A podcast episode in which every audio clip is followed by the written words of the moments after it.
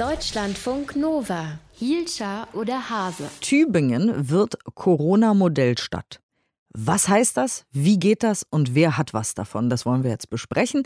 Das Motto lautet öffnen mit Sicherheit. Die Stadt in Baden-Württemberg hat also ein Pilotprojekt gestartet, das erstmal für die nächsten drei Wochen läuft, nicht Tage, Wochen. Die Idee ist, ganz viel testen und dafür dann auch mehr öffnen, hoffentlich ohne, dass sich in Tübingen dann noch mehr Menschen mit Corona anstecken. Und wir wollen darüber sprechen mit Deutschlandfunk Nova-Reporterin Bettina Staatsmann, denn das Ganze begann gestern. Ne? Guten Morgen erstmal. Guten Morgen aus Tübingen. Hi. Was war denn gestern jetzt anders in Tübingen als vorgestern? Saßen jetzt alle draußen in Cafés, haben Kaffee getrunken, waren total entspannt oder wie hat man sich das vorzustellen?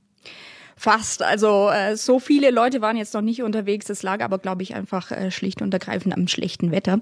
Aber was das Einkaufen anging, waren schon ein paar Leute mehr mit Einkaufstaschen in der Innenstadt unterwegs. Das lag daran, dass es eben jetzt seit gestern Morgen, Punkt halb zehn, glaube ich, ähm, verschiedene ähm, Schnellteststationen in der Innenstadt gibt. Da kann man sich dann anstellen. Ich habe das selber auch versucht, gestern in der Mittagspause, kam auch so nach fünf Minuten circa dran. Habe dann in Corona-Schnelltest Test machen dürfen. Äh, man muss da ganz einfach äh, seinen Namen angeben, wo man herkommt. Also man kann den Test auch von außerhalb machen, wenn man jetzt nicht aus Tübingen kommt, sondern aus Stuttgart oder Heilbronn. Das Ganze ist kostenlos. Ähm, man muss dann äh, zehn Minuten, Viertelstunde auf das Testergebnis warten. Wenn das negativ ist, dann bekommt man so eine Art Flyer. Das ist dann ein Tübinger Tagesticket, steht da drauf, mit einem offiziellen Stempel vom DRK, dass auch alles mit rechten Dingen zugeht. Und dann kann man da einen ganzen Tag lang äh, mit diesem Ticket einkaufen gehen im Einzelhandel in den Läden, die eben teilnehmen und äh, auch die Außengastronomie hat geöffnet. Da war auch gestern schon einiges bestuhlt.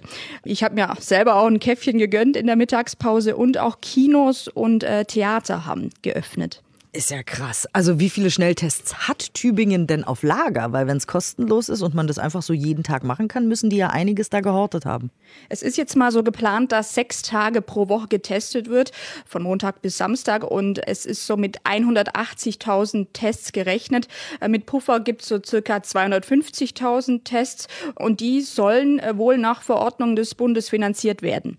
Und wie kam das so an auf den Straßen? Also was für einen Eindruck hattest du? Weil ich meine, die Zahlen steigen ja trotzdem. Es ist ja jetzt nicht äh, super easy Frühlingsparty, oder? Also ich glaube, die Tübinger nehmen das ganz gut an. Äh, die Stimmung auch in den Cafés, also die paar, die tatsächlich schon außen geöffnet haben, die war sehr, sehr gut. Die Leute, die haben sich trotz Kälte wirklich gefreut, einfach mal wieder draußen hinsitzen zu dürfen mit einem Kaffee oder mit einem heißen Tee. Ein paar haben sogar Erinnerungsfotos gemacht, also so erster Kaffee während Corona quasi. Es war trotz Kälte wirklich, die Stimmung war wirklich gut in der Stadt. Ja. Faszinierend. Wie ist denn der Plan nach dem 4. April? Gibt es da schon Pläne? Es ist ja ein Modellprojekt, äh, das wird von der Uni Tübingen begleitet wissenschaftlich. Man wird dann denke ich mal, Auswertungen machen, wie das Ganze lief.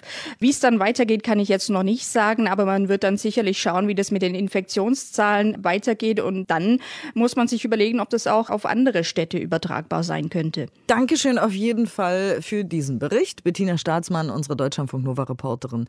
Dort in Tübingen, sie war unterwegs, hat ein Käffchen getrunken und hatte einen Tübinger Tagespass. Da musste ich ein bisschen kichern, weil mich das so ein bisschen so an, an so Freizeitparks oder so erinnert, wo man so einen Tagespass bekommt.